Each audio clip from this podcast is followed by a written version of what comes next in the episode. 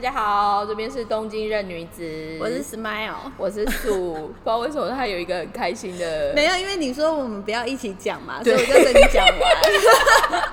但是大家感觉我们现在有点小害的原因，是因为我们其实，在开录前已经默默先聊了带一个半小时，就很会拉，就两个礼拜没见，很多事情要更新一下，很多八卦。对，要更新一下。还有就是今天我要用这个时间谢谢 Smile，就是带我进入 Clubhouse 的世界，不知道这一个接下来会怎么样。但是对啊这个也没用这这个东西真的，我们在讲 Clubhouse，如果就是有听我们的节目，大家有空可以去 Google 一下，因为最近是在日本，哦，日本很红，然后日本的外国人圈就像我们也很红，然后听说台湾台湾也很，红，对。那我们就看看就是未来发展，希望不要像普世蛋挞一样。但我觉得他的 management 很聪明啊，就是嗯 invitation 嗯 only 嗯的概念蛮好，然后还有连坐，所以如果我做一些不应该的事情，是吗？也会被 drop 掉，就对会知道说这小子。就同一个 style 的。对，那我们今天呢，马上来切入今天想跟大家分享的部分。在我们刚刚就是嘻嘻哈哈的前暖身运动里面呢，我们跟其实刚好，因为我最近我不太清楚大家还记不记得我在做什么工作，你但简单介绍一下，这样啊，我一我赶快一分钟植入性对对行销对，好，简单说，我现在在日本开我自己的公司，然后我们公司其实原则上是在做所谓的流行纺织服装的部分。那为什么会用这么长的关键字？就是如果现在在台湾生活，各位就会发现，就是台湾其实，在服装上面，可能因为天气，还有就是嗯嗯嗯 lifestyle，、大家都比较穿比较 casual 一点。嗯那我们会用“流行”这两个字的原因，就是因为我现在我我在还没开公司之前，其实我就是在做比较偏设计师或者是 menson，就是比较精品时装这一块，所以那那一个风呃服装的风格跟 trends 就是比较不一样。嗯，那就是太换度啊、颜色啊，感受比较多。那这一次为什么突然想到这个是？我现在其实算是一个顾问公司，那我们提供的一些服务里面，最近有一个有趣的顾问的案子，就是确定接下来的半年会一起做。嗯，那这个好玩的是什么呢？就是它本身其实是已经到第五代了，嗯，然后呃，今年应该是一百一十六年，然后他们是日本的对企业，日本企业，嗯。那日本比较有意思的是，其实他们在很多产业，特别是传统产业里面，蛮多都是分工分业的，嗯。所以制作的人是制作，然后设计的人是设计，卖的人是卖。买，嗯，那这是我的客人，他其实是卖的这个部分，嗯。可是他 background 很酷的是，他们其实就是在一百年前就开始，日本一直以来都是穿和服，和服，那洋服就是我们说的那个洋洋鬼子的洋嗯洋服，反而是在明治时代，就是所谓的明治维新那一个开始有什么，有点像是外国留学生回来啊，再加上后来又进到所谓的二次世界大战，嗯嗯嗯然后还有就是所谓他们的呃皇室的这个部分，所以日本其实也是，其实我们在讲的西装。最早最早的发源地其实是意大利跟嗯法国那边，嗯那那边是因为他们本来也有贵族，再加上他们本来就是纺织品就是奢侈品，所以就一直有在做工匠的部分。那西装在更延伸的一个族群，大家知道是什么吗？突然变成小小知识时间，军装。哦，对，所以其实日本为什么会开始做西装的这一个体系是军装？军装，那军装其实为了耐穿、嗯耐用，这就置入我以前的公司。我以前在羊毛局，嗯最好的军装其实都是百分之百的羊毛，嗯然后可能是做双排扣的大衣还是什么的。那那种有什么好处？因为羊毛其实本身它是防雨、防水，然后保暖、冬暖夏凉。嗯我觉得他们有点夸张，但简单来说，它就是很很多方选这样。嗯所以这个东西其实就是开始带动了日本人从和服这件事情跳进了西装。那西装这件事情，其实特别是男生，大家我不知道现在其实比较尴尬，因为大家可能就比较没有机会可以来日本。嗯，那现在其实也因为 lifestyle 的改变，嗯嗯嗯比如说像 remote work 还是什么的，就是远端工作，日本的西装现在其实也在做一个很惨很惨的生存战。举例来说，嗯最有名的，大家在台湾应该也会看得到是青山西服。哦，对，洋服的青山呐、啊洋服的青山，台湾有吗台湾有有有有洋服的青山，杨杨佛的青山，它整个体系很有意思的是，它就是专门供所谓的 businessman。嗯嗯，那 businessman 的这一个前提的话，它就变成不是走高单价，它应该是走平价耐用路、线，耐穿、嗯耐洗。就是有点像是西装界的 Uniqlo，是，对，但是为什么西装这件事情这么重要呢？其实这是带入我们今天想要讨论的一个概念，就是穿着这件事情。嗯，得不得体？这个东西至于我，我觉得很有意思的是啊，因为我可能自己又是算做这一个产业，那我们也不会说要穿的很浮夸，嗯或者是每天就是一定都要穿全身选料还是什么，啊因为我像举例来说，我自己的办公室其实现在是在日本的银座这边，那以前观光客还可以自由来的时候。我真的会看到全身穿 LV 或全身 GUCCI Gucci，的，但是那个一看你就知道他不会是日本人。是来自台湾或中国，香港其实也会，哦泰国也有，哦，泰国，嗯对，所以其实这个东西，我我觉得穿着这件事情某方面啊，它其实就是一个除了我们说的生活方式跟文化的一个部分。什么样其实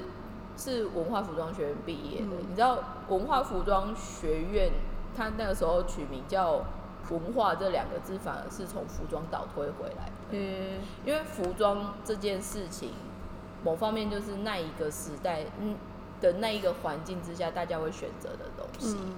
所以这个东西其实很多东西可以讲。但是我为什么今天突然想要切这个主题的原因，是因为我那一天就跟我那个西装的那一个顾问的客人在聊，他们现在也是跃跃欲试，所以他们就会想说，那比如说他把一些很有趣的布料借由是数位，比如说照片或影像的方式，不知道就是因为说穿了现在大家也不能去就是在展示会或布展嘛，那借由这样子的数位工具做呈现的时候，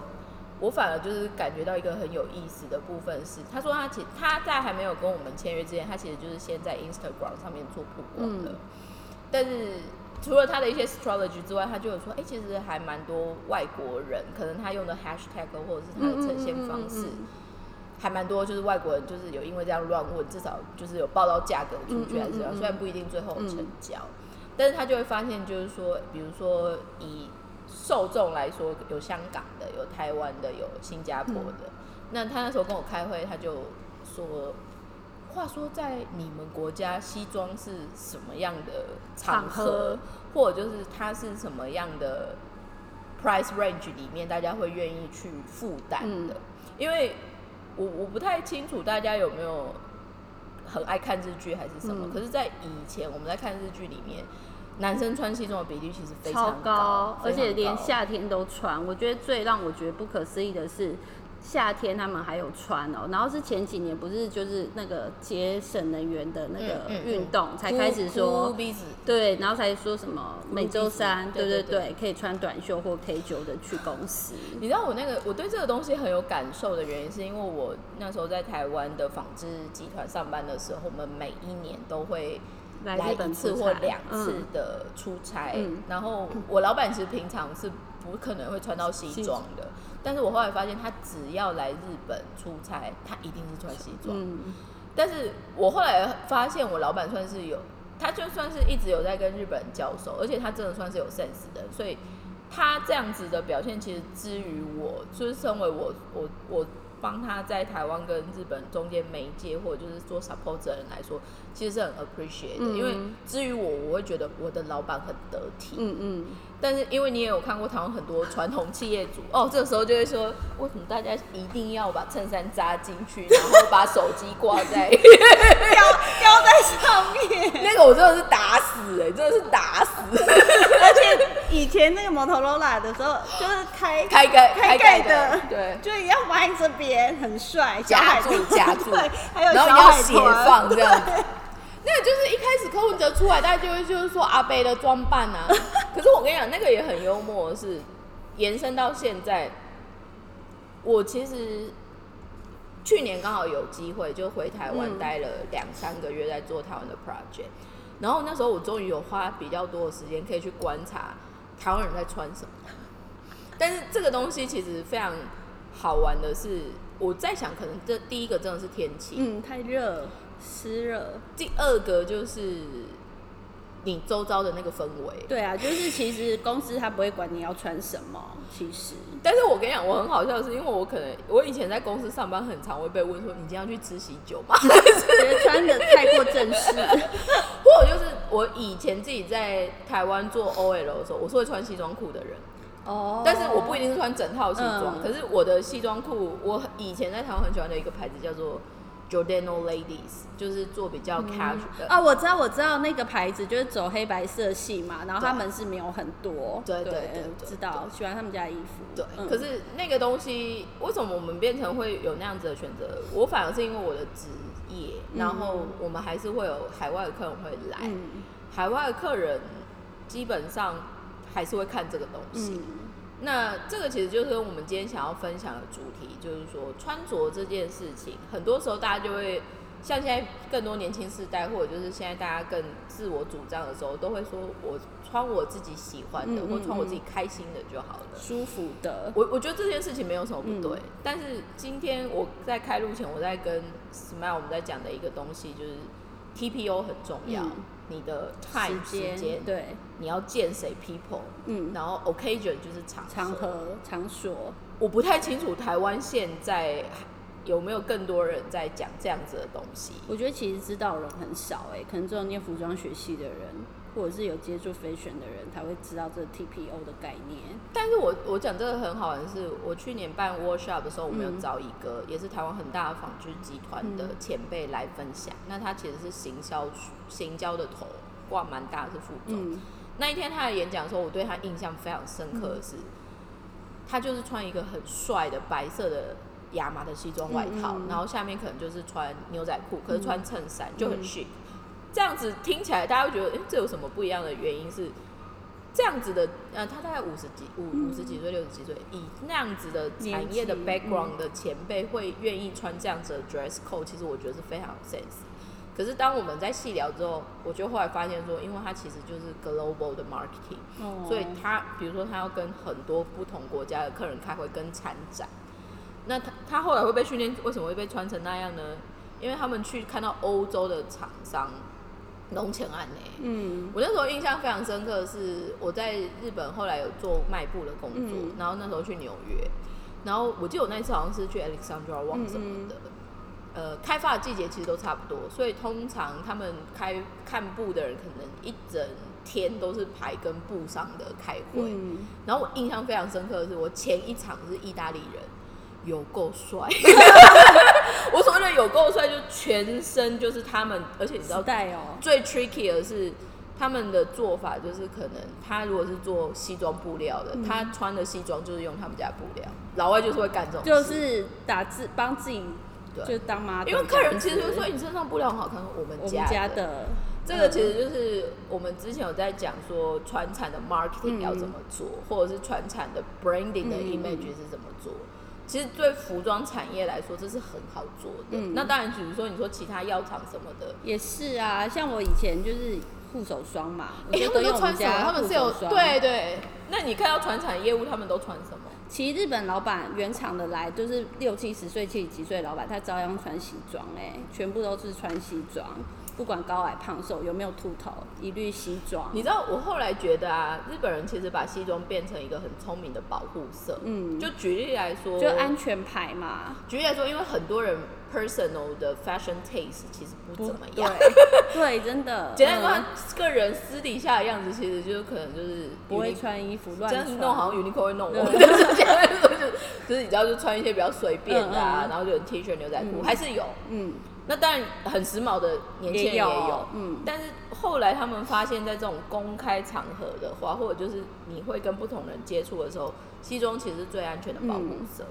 那有没有到打领带这件事情，就是在看产业。对对对我现在我自己的产业最经典就是像我刚刚说的那副总的穿法，他可能下面穿比较休闲，然后可能穿一个好一点的 T 恤，甚至于是，嗯，呃衬衫，但是一定是西装外套。所以我觉得这时候我们要推荐单品，说男男生可以去买一件好一点的西装外套。女生也需要啊。我觉得好的西装外套就是大加分，随便一件衬衫配西装外套大加分，就是应该要有一件。我是觉得，因为台湾现在真的在教穿搭的人，或者就是造型师们，他们其实就是都用品牌在打哎、没有没有，因为简单说，那就是叶佩文啦，哦那就是叶佩文。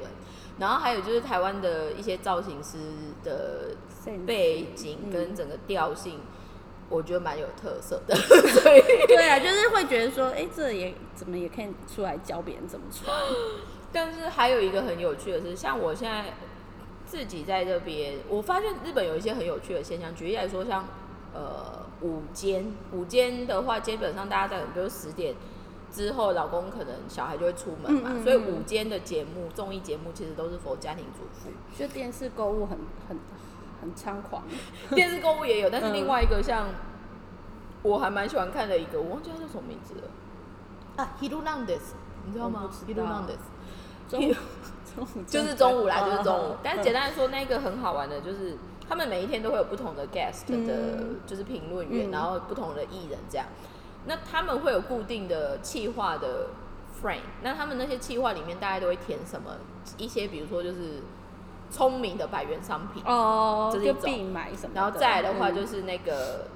聪明的料理法。嗯嗯嗯，然后还有就是去突袭某某艺人的厨房长什么样子，这一些嘛，因为他受众就是家庭主妇。可是我后来对他们那个印象很深刻的是，他们会推一个东西叫做穿搭，哦，可是他们的穿搭其实也是业配，嗯所以他们去的场景用的那些来源的衣服其实都差不多，嗯大概就是中低价位嗯或中高，嗯嗯。嗯主要都是中低价位。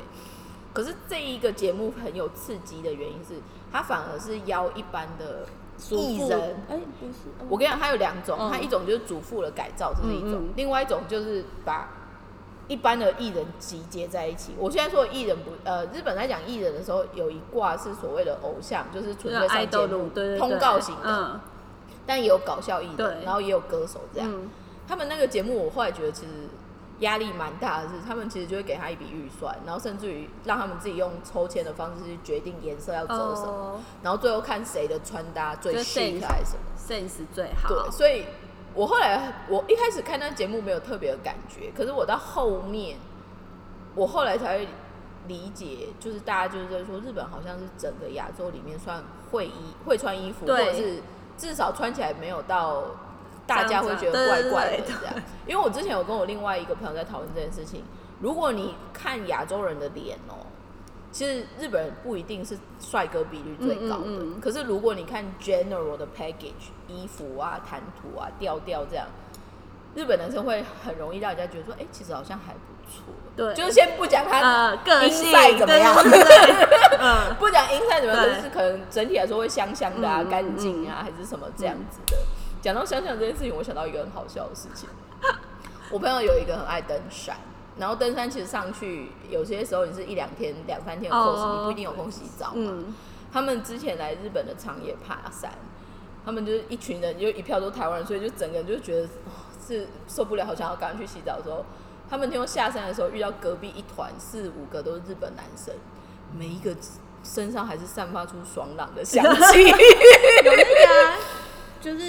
现在有推出那种啊湿纸巾的那种，我跟你讲，那个也有，还有就是日本现在的洗衣精有、哦对对对有做一些特别微胶囊的处理。嗯嗯所以微胶囊是什么？就是你感觉你现在没有味道，或者就是你可能产生味道的时候，你拍一拍身上，让胶囊破了，它味道其实会出来来。，诶，这个其实大家之后如果有机会来日本生活的时候，不要太容易被一般的普通的男生迷惑。对，不行。而且说到这个啊，就是穿搭这个，我曾经有跟就是日本朋友去吃饭，然后他就是他不，他就是你刚才说的，他其实不太会分亚洲人，嗯嗯他知道他们自己日本人长什么样子，可是台湾人跟中国人还有香港人，他们这三种不会分。然后我就跟他讲说，简单来说，你就看他们穿搭，是就是你觉得还不错的话。这比例有可能是台湾跟香港的，那你觉得嘛就都哑巴，这一定可能就是内地来的。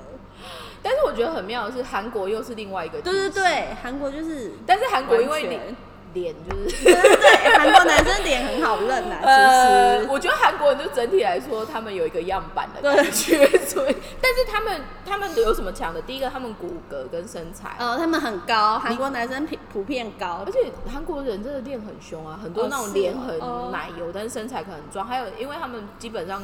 以骨架来说，他们个子高的人不对，很多。我来日本最明显的感觉就是，日本真的骨骼或者就是个子小的人好多，小只口卡拉超多。我之前刚好去做脸，遇到美容师，他可能就是，反正他每次都会看我穿什么，然后他那时候就是说，哎、你那个鞋子很可爱。我那天就穿一个豹纹的，嗯就是有点芭蕾舞鞋这样。然后他就说好想要，我说那可以买啊，什么牌子这样？嗯就他就说他很难买鞋子，我说你你鞋子你脚很大或很小，嗯他说二十一点五。那就是小朋友的 size 啊，可是日本这种尺寸很多，超正常。，对，所以我之前有遇到在鞋子公司上班的前辈，他每次都说：“哎、我样样板鞋可以给你。”我说：“真的吗？”他说：“可是我们样板鞋都是二十二、二十三。” 然后我就说穿不：“下，就只是灰姑娘要多两个脚趾之类的吧。那是小指，”对，所以这个部分呢，我们后来再跳回来说刚刚那个西装的那个部分。嗯日本的话呢，呃，基本上婚丧喜庆都是穿西装。我现在说的是男生，嗯，然后再另外一个很好玩的是，婚丧喜庆都是穿黑色。那如果以男生葬礼跟婚礼，它的差异就是在领带上面。那这个东西其实又变成另类的植入性一样，但是像我最近其实，在台湾我们也是做那个 crowdfunding，就是募资的案子。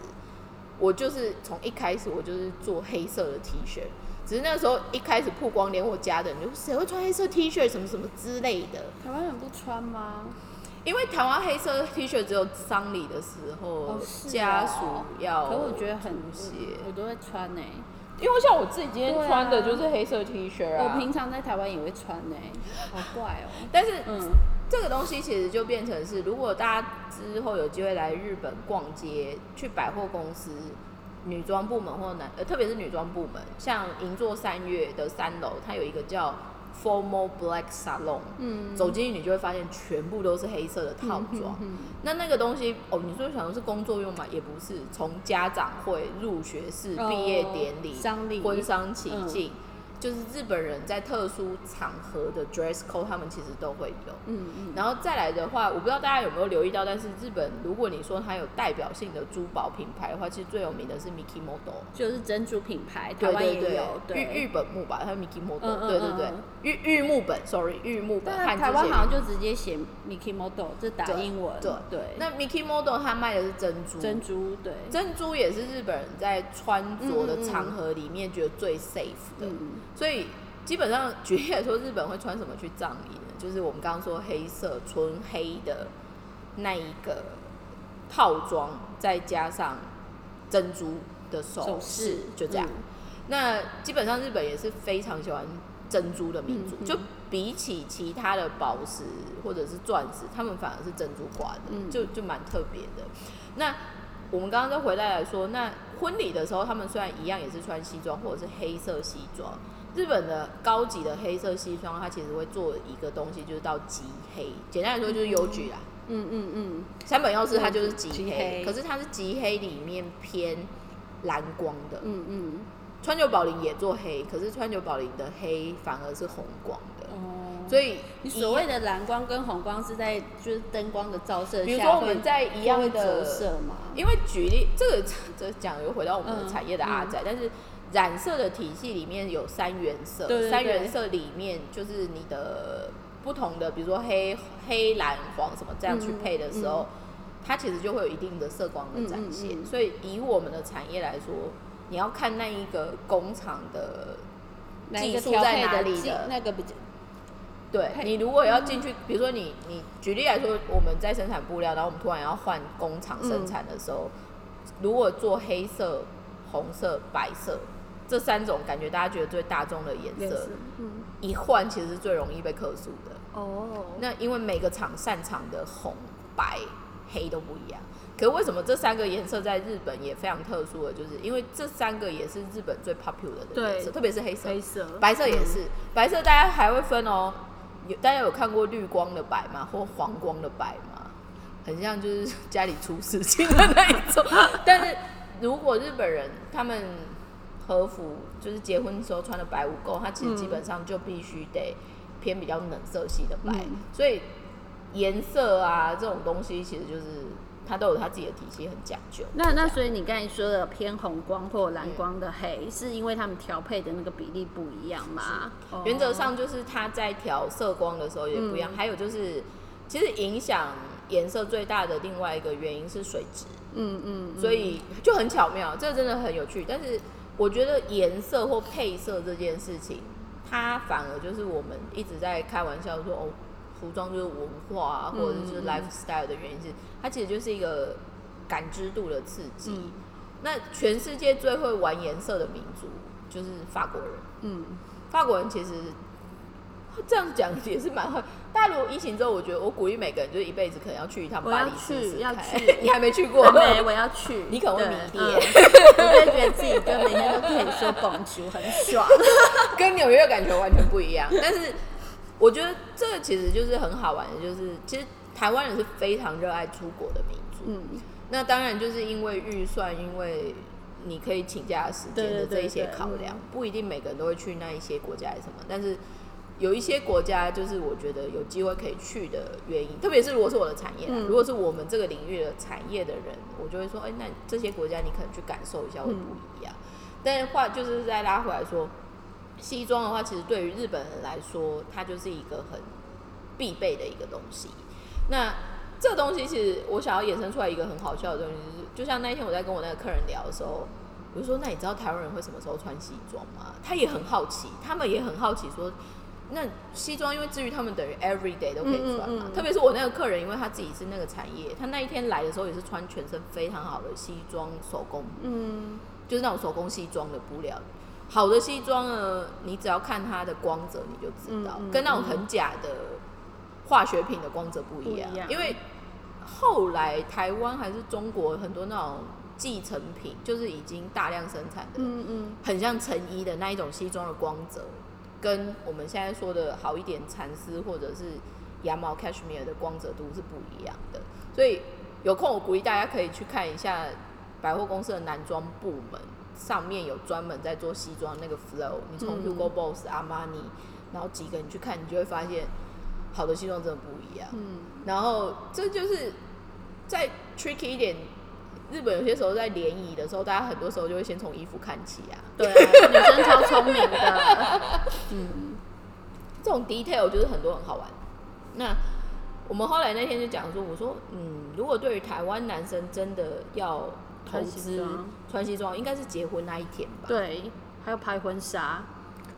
你知道，因为其实日本现在年轻人的确也会开始疯拍婚纱这件事情，嗯嗯嗯不然他们在传统文化是没有的没有这个东西。嗯，然后我朋友叫外国人的话，他们也只会拍的是婚礼的当天，哦，就没有像色那种，没有像专写真集，台湾就会出一本写真集，六十几张。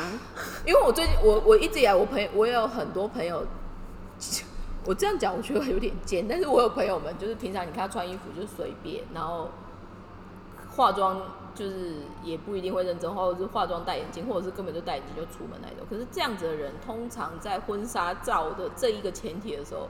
是国际巨星。对，而且我我还有甚至有朋友，现在台湾已经无法满足他们，他们会特别飞去韩韩国有专门就是在拍婚纱照的。可是我朋友很推韩国、对他说我朋友韩国真的就也是是你两手就好了。你觉得明星啊？对，所以这个东西其实也很好，但是我们在我们那一天在延伸讲了，就是因为我就跟他说大概只有结婚那一天吧，然后他反而因为日本的刚刚说婚礼的场合，大家都是穿西装嘛，嗯所以我那个客人就顺便多问一句说，那你们西装呃，你们去吃喜酒，就是你们去婚宴的时候，大家穿什么？然后我刚刚就先跟 Smile 在讨论这件事情，大家也可以趁现在听到的时候思考一下，你们是穿什么去婚宴？我跟你说，我曾经就是回来念，在这边留学，后来是好朋友结婚，嗯然后我回台湾，特地回台湾，嗯然后我就会被人家说我就是那叫什吗么？对，那叫什么？呃，喧喧喧喧宾夺主，对，他就觉得我喧宾夺主，我是有一点，但我又觉得很正常啊，不是应该要那样穿吗？日本的话呢，呃，以女生来说，日本女生在参加婚礼的时候，她们其实当天啊都会专门去美容院对，做做头头发，然后一定是套装，对，或者是小礼小礼服，然后如果是稍微冷的话，一定会披个一个披肩，就是可能假毛毛的那种对对对，披肩假毛披肩。其实那个很好玩的是，因为我我之前就是之前我也一直在分享说，我有遇过一个去调去香港工作的前辈，就我以前单分主管，就嗯 Umiko，嗯 Umiko 也是有一次在香港参加他部下的婚礼，旁边的宾客都来跟他照相，可是他就是穿一般日本人会穿的那个样子，而且他反而他那时候在跟我讲说，他觉得很奇怪，说为什么会有人穿短裤就来吃吃这种哎、台湾超多 超多那个婚宴是穿牛仔短裤啊。我我觉得现在新年轻一点点的有好，但是因为你的宾客有可能是到父母亲或者是亲戚嘛，那种你就很难去要求。嗯但是我有发现好一点，就是说，比如说，如果是我们的年纪，我们去参加朋友的话，大家其实现在就是有有有更往得体的这方面走。那当然也会考虑到，就是选的餐厅餐厅的等级。比如说，如果今天就是办在什么万豪酒店还是东方文化，哦，那你就穿的不行，你也是不好意思进去。我上次遇到我有一个朋友，他很紧张来问我说：“我穿这样可不可以？”我说：“你要干嘛？”他说：“因为今天我们拿到一张就是请在东方文化。那不能穿的太随便，会被那个 security 挡在外面。但是我就说：“哇，你这样子去压力很大。”我说：“那你红包怎么？”他说：“都请在文华了，不会 care 啦。”然后我就说：“这样也蛮好的。嗯，可是这个话就拉回来，就是说，其实如果大家认真想一想，穿着这件事情，它其实就是会在你的生活占的时间其实很长，因为人基本上你要穿衣服才能出门。原则上，原则上，那当然因为你的工作形态，或者是你要在的场合，或者就是你要的产业这件事情，它会影响到你穿什么衣服，人家会在看到你的那一瞬间会去理解，或者就是会用什么样的方式去对你。我其实有，其实这是题外话，就是我那时候就是念文化的时候，我其实有想过说，我其实人生的目标是希望有一天可以回台湾的，就是那种这种时尚的学校啊，对我就是要去当讲师，然后我要教台湾人怎么穿搭，可是不是说就是全身名牌什么的，没有，就是教你怎么配色，怎么怎么选衣服，然后什么时候穿什么。因为我觉得台湾会穿衣服的人好少哦。我觉得这个东西其实很有意思。对啊然后，其实嗯我、我必须说啦，我们现在在做的，因为我我有其他频道，然后我们有其他嗯会有公开场合。我们现在其实在讲的一个东西就是，呃，穿衣服这件事情，其实它是有很多流派的。嗯嗯就重点是回到最初说你喜欢的那个样子，我觉得很重要。嗯可是我觉得某方面，像我去年在台湾，我看到的一些东西，我会觉得有一点点小小寂寞，就是我觉得台湾人好像不 care 穿衣服这件事不，care 啊，然后也不 care 化妆，但是他可能开 B N W 的车子，对，就很有钱，很有钱，但不化妆，就是我很 confused 的，就是他可能开这种进口名车几百万，然后或者是住在那种很几高级亿的房子里面，然后重点是他也坚持要跟人家去吃什么网红店，或者就是米其林的那一种，但是他可能穿个拖就去。了。但是这个东西其实我也很 suffering 的，就是说这到底对不对的原因是在我们的产业里面，我们其实很讲究的一个叫做整体性。嗯，所以举例来说，如果你刚刚说的你全部的 lifestyle 你都 care 的话，为什么反而衣服这件事情 you don't care 的这个部分他说不定他其实也是穿的是很很贵很高级的对头啊？对对，我知道博肯。对，然后还有还有就是很贵的很贵的 T 恤，说不定也是用你们的那个桌棉吗对啊，只是说外表看不出来啊。没有，可是这个东西其实啊，嗯，当然现在因为疫情，大家不一定有机会出国，还是干嘛，或者是甚至于留学啊、海外工作的机会，当然就是少很多。但是，呃，我会觉得也也不一定是因为我们在日本还是怎么样，可是我必须说，有机会你到国外生活的时候，穿着得不得体或穿着这件事情，意外的是你在争取一些机会，或者是人家在看你跟觉得你的国家的那一个当下是很有帮助的。嗯嗯嗯，因为举例来说，像我我自己现在，比如说跟厂商开会，或者是我们以前去做一些 presentation，大概穿衣，光是在穿衣服这个阶段，对方就会知道说这个人不要乱扔。还有就是有没有化妆，对，我觉得不管不管怎么样，我觉得日本女生啊，先不要管她五官长怎么样子，她们基本盘去上班就是一定要化妆。那台湾真的是不一样，台湾就是都素颜，然后戴口罩。这个我有一个好分享的地方，是因为我自己是念福大日文系，福大日文系在就学期间，我们系主任，我那时候其实很难理解，但是我后来其实后来有 appreciate 的部分，就是第一个。他不准我们穿拖鞋哦，对，因为说出来他的想法就很简单，你以后应该就是会跟日本工作，或者是你就是进日本公司，或者是你就是要理解日本社会文化的话，这个东西其实很失礼，所以不行。嗯，然后再来的话，就是 因为我们以前算外语学院嘛，如果你去看意大利文系啊、法文系啊、德文系还是什么，他们很多其实就是裙子会穿很短哦，然后穿夹脚拖鞋，就是你知道老外那一挂的。那个也是我们系主任，就是一直会摇头的那一种。然后还有就是，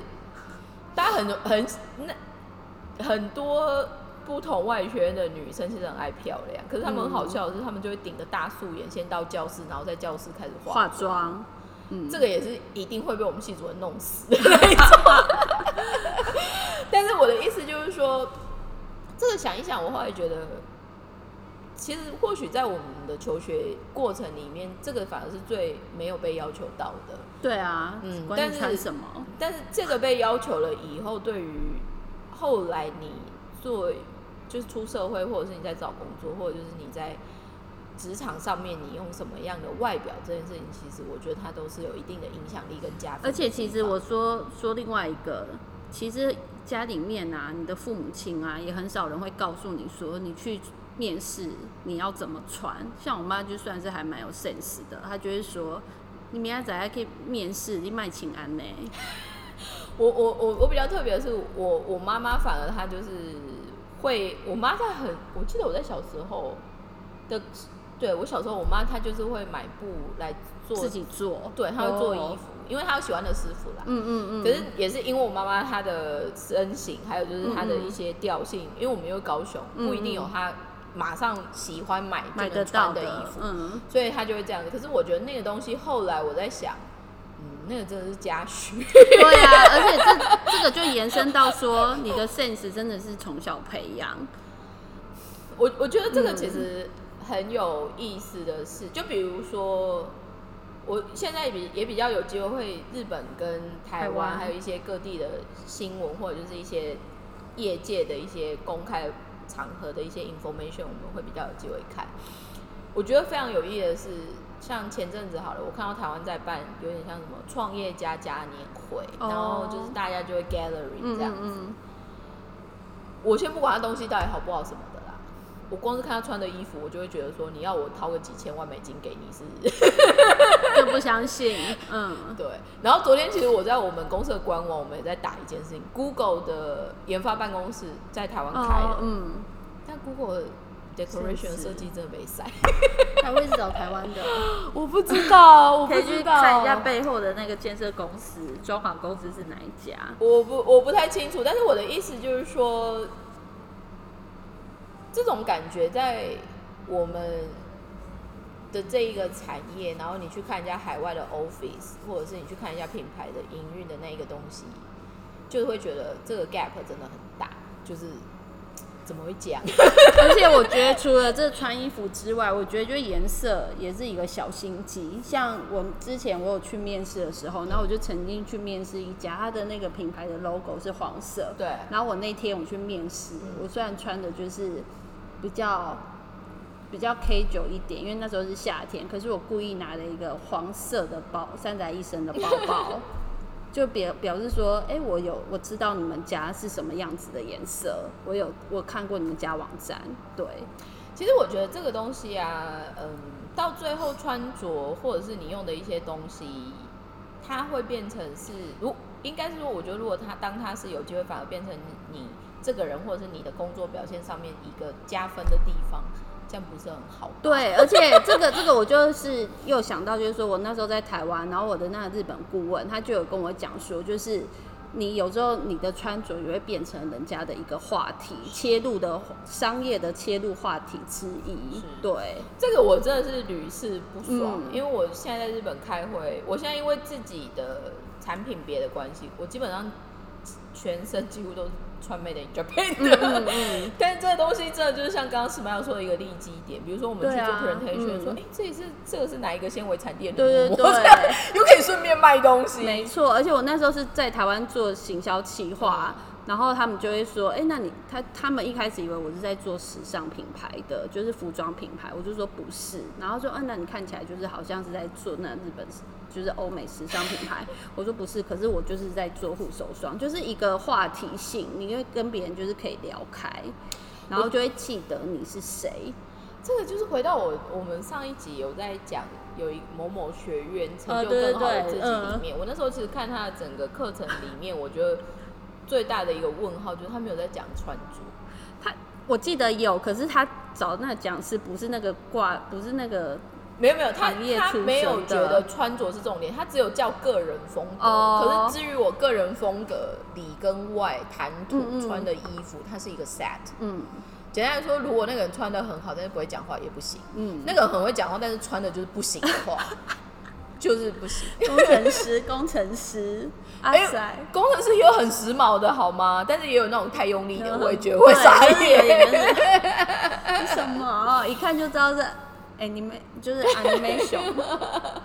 没有，所以嗯我们这一集呢，感觉就是大家都在跑了一大圈，但是我们也默默到了，就是时间也差不多的。那最近呢，也是感谢越来越多人，就是会默默跟我们小互动，说哎、开心，或者就是上我们上新一集的时候，他会来给我们按赞或分享。哦，对，所以这个我们就是很感谢。那接下来呢，我们也会再想更多不一样的主题或切入点，但是还是希望大家可以多一点跟我们互动。嗯对啊，或者是我们今天就开始开放说，来告诉我们你都穿什么去洗